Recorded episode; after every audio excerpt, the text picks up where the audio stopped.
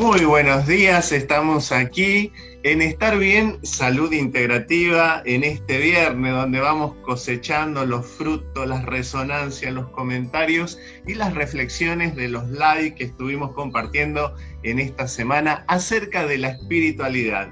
Muy buenos días, Nati, muy buenos días, Fede. Y están aquí con todo, con todo el entusiasmo, con toda la presencia, el equipo para compartir con ustedes esto de la espiritualidad. Y yo quisiera arrancar en esto de para vivir la espiritualidad hay que aprender a estar ligeros de equipaje, estar livianos, ¿eh? ir livianos por la vida para ir caminando. Y hoy le voy a presentar cuatro puntitos para ir profundizando lo que fuimos viendo durante la semana, pero voy a arrancar con dos. Primero es qué importante, como decíamos ya la semana pasada, ir al cuerpo, ir habitando nuestras emociones, ir haciendo consciente lo que nos pasa, lo que sentimos, ¿no? Entonces es importante ir trabajando nuestro darnos cuenta, ir trabajando nuestra conciencia, ir ejercitando esa capacidad de ir percibiendo lo que nos habita. A, a veces digo esta pregunta, a ver, ¿qué me habita? ¿Qué me habita en mi cuerpo, en mi casa interior, ¿no? ¿Qué sentimientos, qué emociones eh, van surgiendo en, en mí, ¿no? Y otro puntito, el segundo, es corrernos de la mente enjuiciadora, ¿no? Hay que cultivar pensamientos evolutivos, ¿sí? Y observar aquellos pensamientos que son involutivos, que nos bajan la energía. Otra vez, aprender a observarnos, a darnos cuenta qué es lo que nos alza la energía y qué pensamientos eh, nos bajan la energía. Así que bueno, le doy el pase ahí a Nati. Buen día José, buen día Federico, buen día estimada audiencia que está ahí detrás de nuestras pantallas, siempre conectándonos, escuchándonos, dejándonos su comentario, dándonos sus likes, haciéndonos saber que están ahí. Así que gracias, gracias por estar. Bueno, planteando acá lo que, lo que plantea José y dando un poco de respuesta, enganchando con todo lo que habíamos hablado en las semanas y en semanas anteriores, fíjate vos que esto tiene que ver con esto de eh, darle un sentido a nuestras vidas, ¿no? La espiritualidad, estar despiertos, nos da sentido a nuestras vidas. En una parte, cuando hablabas esta semana, José, hablabas del vacío existencial, ¿no? Y yo pensaba, ese vacío viene como de una falta de sentido, ¿no? De por qué estoy, qué estoy haciendo, qué es lo importante para mí, qué, a, qué, a, qué me dediqué todos estos años de mi vida. Entonces, fíjate vos cómo la espiritualidad viene a ocupar un lugar en nuestra alma, en nuestro cuerpo, tan importante que le da sentido a nuestras vidas, ¿sí? Así que este, la espiritualidad no está muy lejos de las emociones, Así que hay que, hay que familiarizarse, hay que leer, hay que investigar, hay que ver qué es lo que quiero de la vida y lo que quiero de la vida, se lo tengo que proponer yo, yo le tengo que dar el sentido, porque solo, solo no me van a venir las cosas, tengo que proponer, enfocarme y ahí darle sentido a mi vida y seguir. Así que más o menos yo lo entiendo por ahí. Te doy el paso a mi compañero Federico.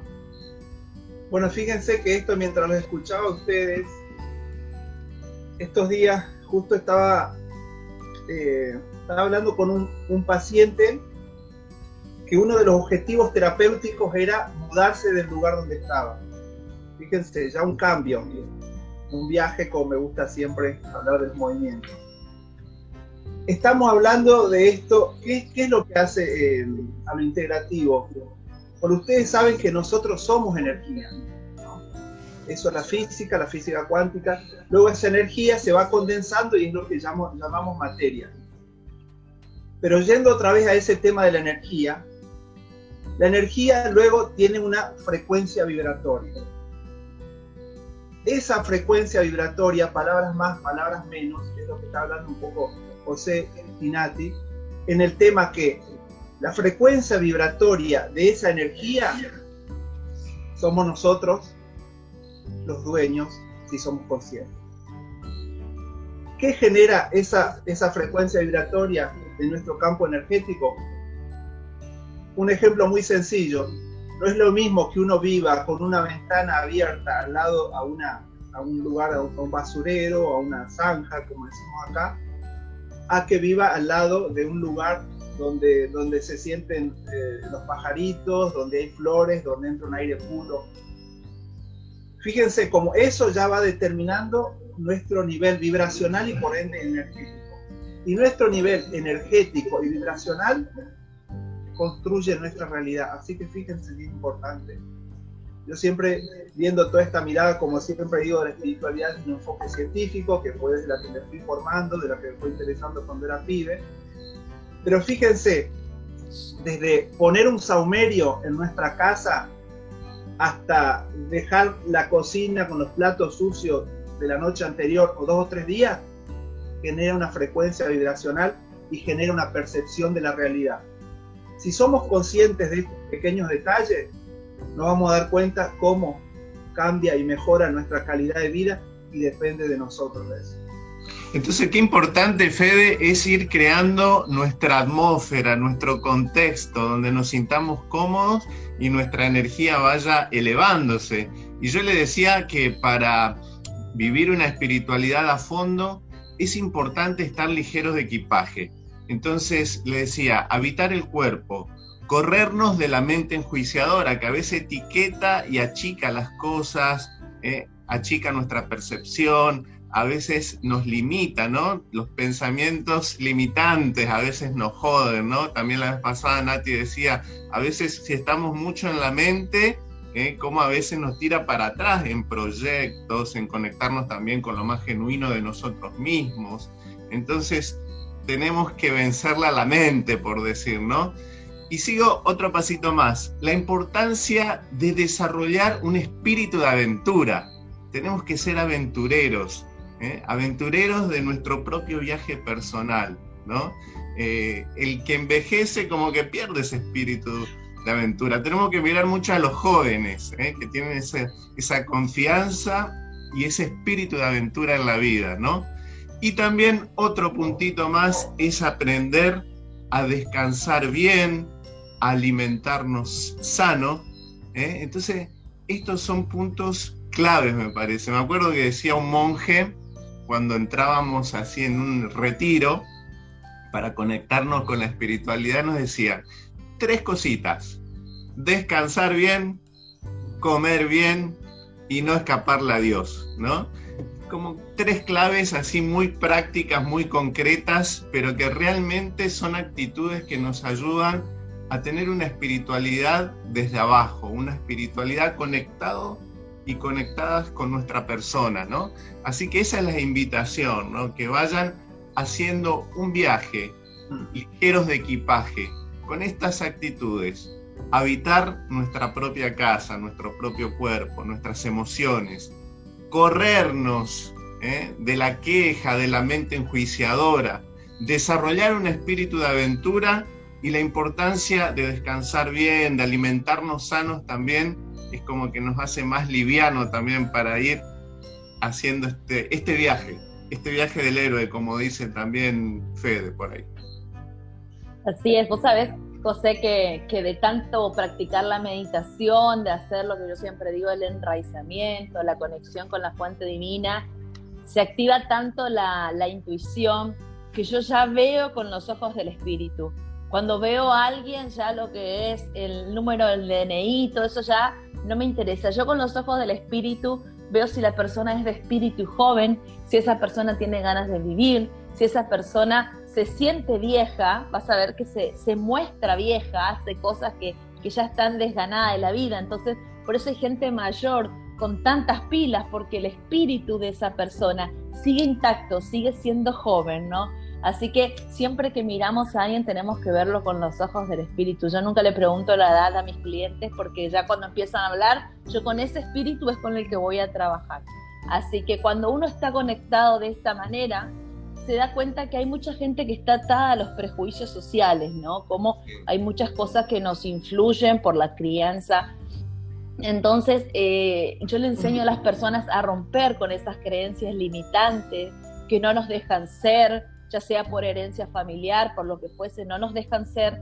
Entonces los ayuda a romper con eso, para que pueda salir de adentro lo que siempre quisieron hacer, lo que tienen ganas de hacer, lo que tienen ganas de hablar, que basta de esperar. Ya estamos en una época donde no podemos esperar más. Así que lo que nos gusta hacer, apoyo a mis emprendedores y nos largamos con eso. Y por otro lado, siguiendo un poco lo que estabas planteando, yo soy este, auditora de empresas, por lo tanto estoy acostumbrada a observar y a no, a no preguntar. Y esto me lleva también en la vida real a trabajar con las personas de la misma manera. Como observas a las personas, cómo se manifiesta esa persona, es como está su vida internamente, ¿no? Si nosotros nos mostramos todos desastres, sin peinarnos, todo abandonado, nuestra vida está abandonada. Es como que no le estoy dando a mi vida bola, no sé qué me pasa, no me interesa, ni sé qué voy a hacer mañana. Y hay personas que son súper estructuradas, que ya cuando entras a la casa la, o, a la, empresa ves todo estructurado, súper ordenado y te das cuenta que la cabeza la debe tener así también, ¿viste? Todos los pensamientos ordenados, encajonados. Así que siempre, siempre como nos mostramos es una manifestación de nuestro interior. Por eso yo trabajo mucho en la parte interior de las personas. Siempre hablo de trabajadores felices. Y si el trabajador está feliz, es lo que va a poder manifestar en los demás, en el entorno, en su equipo de trabajo, en la empresa donde se desarrolla, donde quiera que esté, esa felicidad, porque eso se tiene que sentir, no es solo trabajar por fuera, es trabajar primero por dentro. Yo hago esa terapia, arrancar primero por dentro y después por fuera. Como nos sentimos, no manifestamos. Y para eso para cómo nos sentimos, es necesario desarrollar nuestra espiritualidad, como siempre digo, como cada uno quiere interpretar la espiritualidad, por una cuestión de que primero tenemos que sentirnos felices, completos, alegre con la vida que tenemos, sintiéndonos a gusto con lo que estamos haciendo. Y a partir de ahí el resto ya va a ser una consecuencia, ya todo mi entorno, mi ecosistema, ya va a ser acción, reacción, porque como decía Fede, estamos vibrando en esa sintonía de alegría, de felicidad, de bienestar, donde si las cosas me van mal, bueno, me río y digo, listo, ya está. Si no es, voy a probar de otra manera. Y no, no es la muerte, no es el fin del mundo, ¿no? Darnos esa, esa capacidad de poder perdonarnos cuando nos equivocamos y esa capacidad resiliente de poder volver a intentarlo, e intentarlo todas las veces que sean necesarias. Genial, genial, Nati. E-, ese es el viaje, ese es el desafío. Fíjense, eh, mi área, como, como saben, es la salud mental. Y tomando estas palabritas que, decía, que decía José al comienzo, generalmente, ¿saben cuál es el equipaje más pesado? ¿Cuál? ¿Cuál, Fede? La mente. Lo que tenemos en la mente. Lo digo por experiencia y no solo de consultorio, sino personal eh, muchas veces lo que más nos cuesta a este segundo punto que decía José, muy interesante cuando habría viajar liviano y que es lo que nos contagia un poco Nati siempre que la escuchamos y que la vemos, que vamos, vamos, vamos, es las creencias limitantes que tenemos en la mente. Esas creencias limitantes nos cuentan una historia. ¿Cuál es la historia? Le llaman el chip, le llaman modo eh, comodidad, nos cuentan la historia que cuando uno quiere salir de ese lugar donde está, no tiene la capacidad. En psicología, en salud mental, síndrome del impostor también se llama, está todo estudiado y visto. Nos cuenta una historia de que somos impotentes, que no tenemos la capacidad. Cuando la traemos de nacimiento, ni siquiera fíjense, lo que hace un buen proceso de psicoterapia o un buen proceso de, espiritual, de espiritualidad es justamente conectarnos con esa potencialidad que tenemos. Está dormida, como siempre cuando, cuando, cuando hablo de la espiritualidad, es esa dimensión del ser humano, como les digo, que está solamente ahí un poco apagada y dormida y que se activa con el yoga, con el reiki, como vimos el otro día con, con, con Ramonita, con esto que estamos haciendo, que a nosotros también se nos activa al ir compartiendo entre nosotros y con la gente. Entonces, el equipaje más pesado es la mente. Y no solamente en la vida, en la vida cotidiana, sino hay algo que siempre cuento, eh, bueno, tuve la gracia de hacer el Camino de Santiago, siempre digo, es un camino de mil kilómetros que atraviesa la costa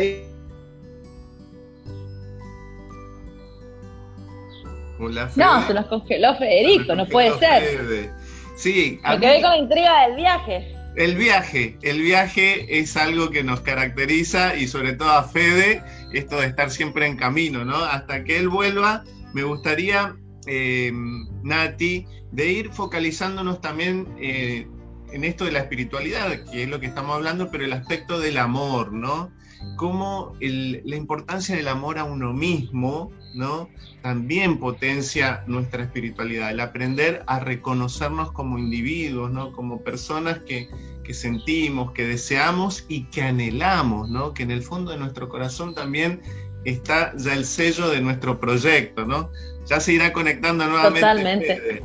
También, cuando, cuando, cuando las personas me buscan para, para hacer eh, los emprendimientos, lo primero que trabajo es el amor propio. Porque el emprendimiento es como un hijo que vamos a parir, ¿no? Porque hay que gestarlo, hay que trabajarlo, hay que tenerle paciencia. Entonces, para eso primero tengo que desarrollar el amor propio. ¿Qué me gusta a mí? ¿Qué estoy haciendo por mí? De todas las cosas que hago en el día. ¿Cuántas cosas son para mí? O sea, yo trabajo, cumplo en casa con mi mamá, con mi familia, pero para mí. Bailo, canto, eh, me voy al spa, me dedico mi minuto para pintarme las uñas, para peinarme, para ir a la peluquería. O sea, esas pequeñas actividades que hacemos para nosotros no es egoísmo, es amor propio. Si yo estoy 16 horas despierta, tengo que hacer un, un planeamiento de productividad. ¿Cuántas horas le dedico al ocio, a la familia? Y tiene que haber un espacio, ¿cuánto me dedico a mí como persona, como mujer, como hombre, como fuese? ¿Cómo me, ¿Cuánto tiempo me dedico a mí? Eso tiene que ser parte de nuestra planificación. Porque si no, a veces aparecen, acontecen cosas en la vida, cuando estamos en momentos feos, por ahí una separación, el fallecimiento de un ser muy querido, y empezamos a darnos cuenta que al final no teníamos vida, porque yo vivía para eso, vivía para aquello, y yo no tenía vida. Entonces, a todas las personas que están en sus mejores momentos, quiero que aprovechen para hacer una planificación y un espacio para su propia vida.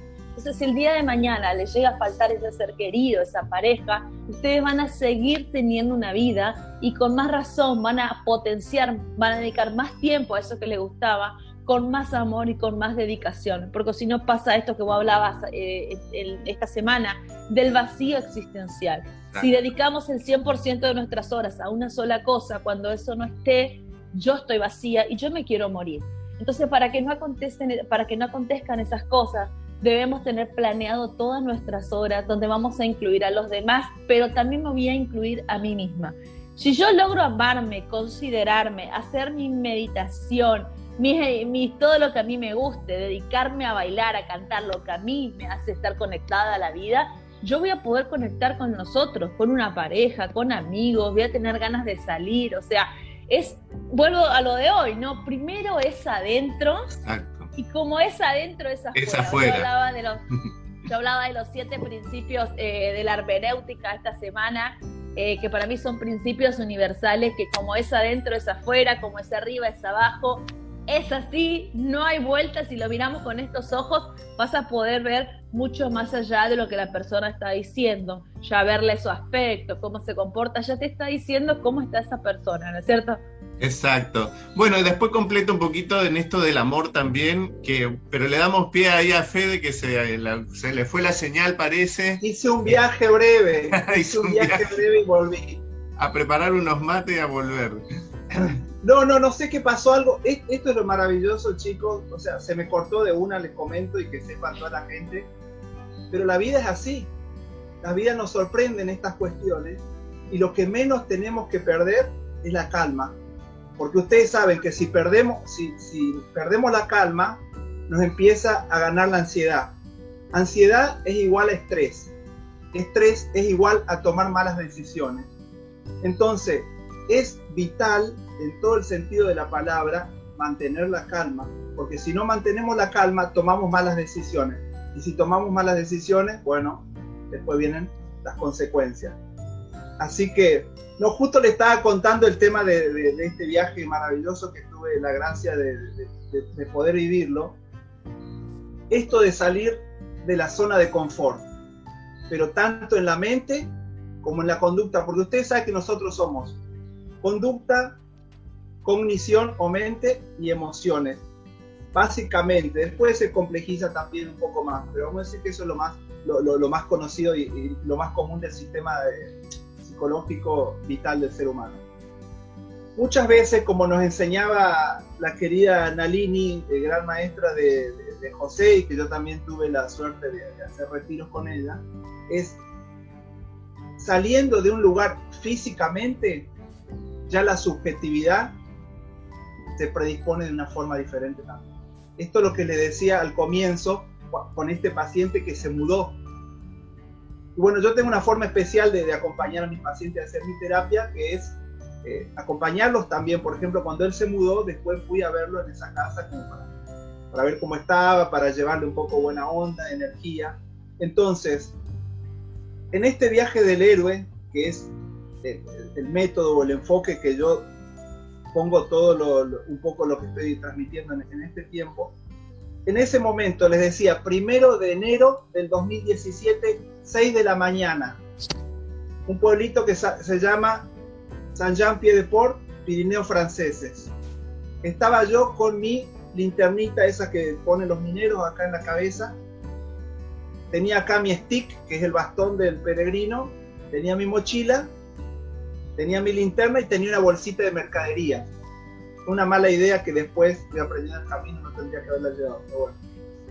Uno va aprendiendo, eso es lo bueno. Fíjense que la noche anterior había sido 31 de diciembre, es decir, iniciaba el año nuevo. Por eso yo cada primero de enero eh, como que celebro un año más del camino de, Santiago, ¿no? Es, como un ritual, una celebración, a veces íntima, a veces con, con las personas que estoy. En ese momento, 6 de la mañana, yo no podía ni ver, cuando me agachaba, no podía ni ver ni, mis botas, las botas que tenía para, hacer el camino, de la niebla y la oscuridad que había. Siempre cuento esto porque para mí fue muy, muy revelador. Mi mente se empezó a asustar. Me decía, ¿qué haces acá, tan lejos de tu casa? Loco de miércoles, mira si te pasa algo, estás re lejos, no sabes si tu seguro de viajero te cubre cualquier cosa que te pueda pasar en este camino. La mente. Fíjense, me estaba empezando a pensar más que mi, mochila, que la tenía ahí al hombro también. Entonces, ¿qué dije? Y acá tomé una actitud muy nati, como les, como les digo, que es lo que nos ayuda siempre ella. Ya estoy acá, empiezo a caminar. No hay que otra. Tengo el camino de frente, empiezo a caminar a pesar de los miedos de mi mente, a pesar de un montón de temores, a pesar de no sabía si estaba en el camino, porque el camino de Santiago es, muchos senderos, se mete por bosque, montaña, agarra un poco de ruta, es una cosa de, muchos paisajes. Entonces empecé a caminar. A eso de las seis y media de la mañana, o sea, anduve así media hora. A eso de las seis y media de la mañana empieza a clarear, amanecer, y realmente a ver esa imagen que uno tiene de lo que es la campiña francesa, una vaquita allá, un bosque allá, un regalo para el espíritu realmente, pero para de animarse también. O sea, un paisaje que me, que me devolvía, que, que, me llenaba el alma realmente y me fortaleció, por supuesto, porque eso se siente fisiológicamente, psicofisiológicamente. Y así inicié ese camino de mil kilómetros que llega, que atraviesa todo un país llegué con, con otras personas, no, no, llegué solo, festejamos un cumpleaños en camino, bueno, un montón de cosas como hablamos en algunos programas, que lo, lo vamos a, lo podemos seguir compartiendo. Pero ¿qué quiere decir esto? Caminar, salir, moverse. Porque a mí me hubiera quedado eh, volver al albergue que tenía, ¿no? ¿Qué, ¿Qué, hago? Agarro, me voy otra vez ahí, disfruto un poco de, Europa, ¿no? unas cuantas cosas y después agarro, cuando tenía mi vuelo de regreso, me vuelvo dije, no, y fue un contrato, fíjense, fue un contrato paso a paso conmigo mismo. Primero decía, camino hoy, no sé cómo terminaré, pero hoy arranco. Después decía, voy a hacer una semana, voy a hacer hasta que el cuerpo me aguante. Era un contrato que renovaba constantemente conmigo mismo, hablando de los cuatro acuerdos, ¿no? Entonces, un poco salir de la zona de confort, iniciar el viaje hacia la plenitud y la autorrealización de uno, que ese es el viaje que nosotros estamos proponiendo, es hacer un acuerdo paso a paso, día a día. Si hay un día que no sale bien, por ejemplo, un día si yo decía, yo acá no voy a dejar el, cuerpo, eso lo tenía clarísimo, no me, iba, intentaba no ir a, morirme ahí, ¿no? Ese, era el primer plano. Pero decía esto, si yo veo que no me da el, cuerpo, no me da el cuero, corto el viaje, listo, acá no, no, vengo acá por ninguna gloria, no vengo acá para hacer ninguna, ninguna cosa que vaya en contra de mí. eso me liberó, fíjese otra vez la mente. Eso me liberó, no pensaba en los mil kilómetros, literalmente. Pensaba en el día a día, pensaba, pensaba en el momento a momento y así sorprendentemente para mí, sinceramente, porque nunca fui un gran atleta, pero bueno, acompañó mi cuerpo, porque allá en los peregrinos te dicen, empezás el camino con el cuerpo, lo seguís con la mente y lo terminás con el espíritu o con el corazón. Literalmente en mí fue así, pues llegué reventado, pero, pero llegué, ¿no? Entonces, ese es el tema, ese es el tema, paso a paso salir de la forma de, de la zona de confort sin dejar que nuestra mente pese más que nuestro entusiasmo, que nuestros sueños. Hoy por hoy siempre digo, hacer ese camino es, uno de mis títulos más válidos de la vida, es como un diploma que adquirí en el sentido de conmigo mismo o poder transmitirlo o contarlo. Así que un poco... Aportando, aportando lo que dice Fede, a mí me pasa algo parecido con los clientes del área de las finanzas que vienen para, para que los ayude a emprender y vienen muertos de miedo también por todas estas cosas que piensan, ¿no? Que si me va mal, que si esto, que si lo otro.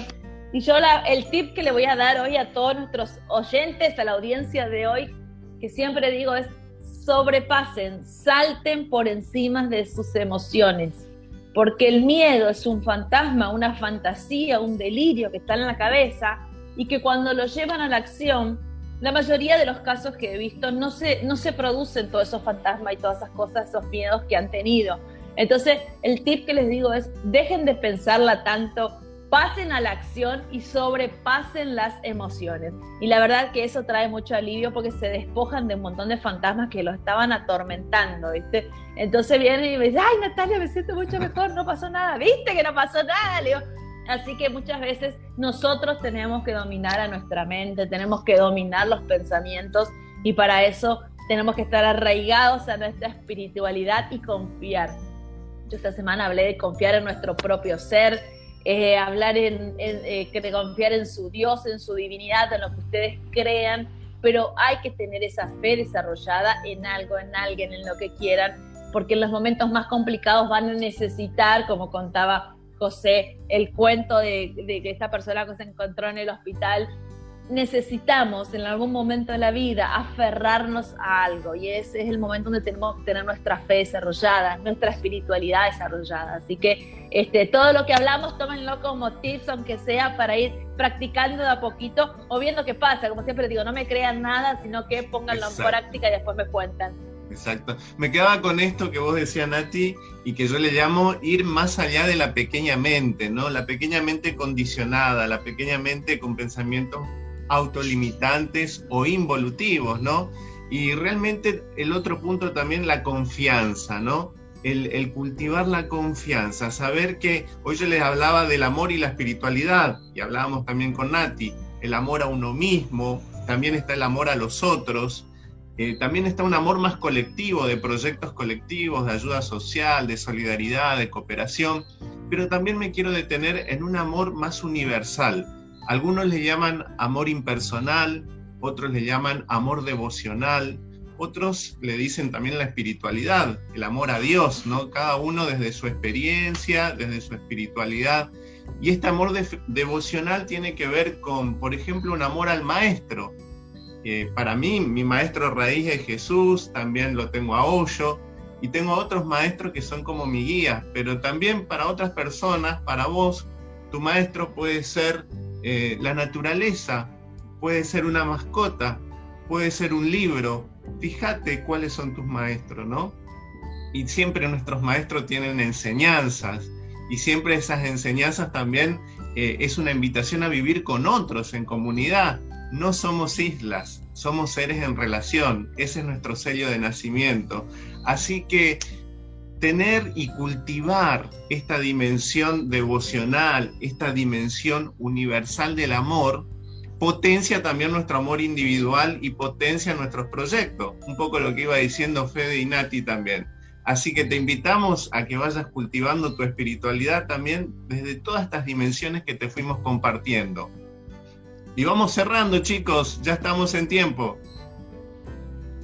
Bueno, para ir, para ir cerrando yo las últimas palabras de esta hermosa semana, ya vendrán más temáticas, pero esta semana este, lo que podemos dejar en claro es que hagamos lo que nos gusta, que tengamos fe en nosotros mismos, que tratemos de meditar como quieren. Algunos meditan acostados, sentados, bailando, como más les guste. Mediten para escuchar su voz interior y poder seguir su intuición. Como siempre digo, todas las respuestas que queremos están adentro nuestro, solo que tenemos que saber escucharlas. Cuando somos conscientes de que tenemos una voz interior, que tenemos un ángel de la guarda, un ángel guía que nos acompaña y que está al lado nuestro para marcarnos nuestros pasos, cuando somos conscientes de eso, nuestra vida va mucho, mucho más este, encaminada y somos mucho más felices. Así que a concentrarse y a trabajar más en nosotros mismos en primer lugar. ¿sí? Eso, eso, mover la energía. Eh, también meditando, también bailando, cantando, todo ayuda como a sentir nuestra propia vida. Fede.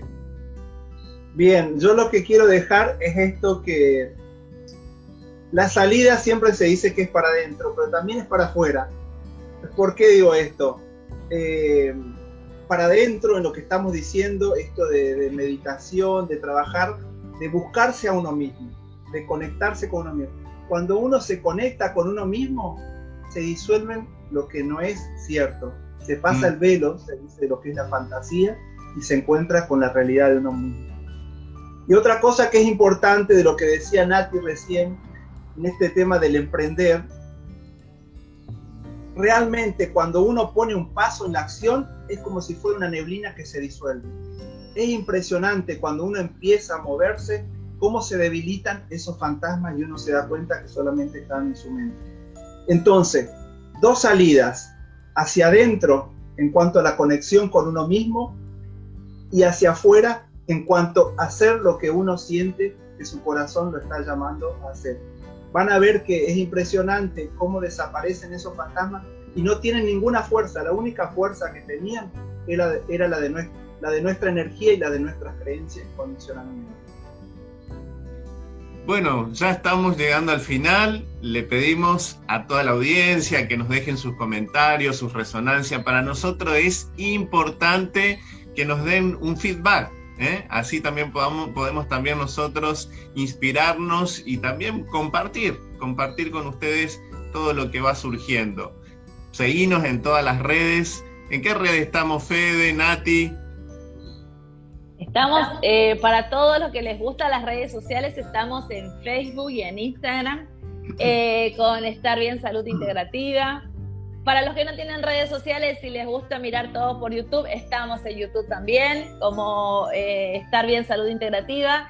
Y para los amantes de los audios que les gusta hacer sus actividades, salir a correr, hacer deporte, escuchar y aprender, estamos también en Spotify y en 18 plataformas más de audio para que nos escuchen cuando quieran. Bueno, que tengan... Sí, Fede. No, genial, le decía a Nati nomás. esa, esa pila y esa energía que nos pone. Bueno, Fede, eh, danos el cierre final y ya nos estamos yendo. Bueno, no sé, lo que me viene en este momento es algo importante. Su vida depende en un gran porcentaje de ustedes. Sean conscientes de esto. Sean conscientes de esto porque esto los va a liberar realmente. No es lo mismo ir a hacer algo que uno no elige a hacer algo que uno se propone y elige. Y esto se va dando paso a paso. Como decía Lao Tse, un camino de mil kilómetros, un poco parecido a que dice, se va dando paso a paso. No hay apuro, no hay apuro como les decía. Si uno se apura, toma malas decisiones. Si toma malas decisiones, se enferma. Entonces me parece que estar consciente, estar presente, la vamos a ir trabajando seguramente en diferentes temas, es fundamental para estar con nosotros. Estar presente y estar con nosotros. Y de ahí la vida toma otro color. Muy bien, nos vemos el lunes entonces. Chau, chao. Gracias, gracias. Chau, chao. Gracias.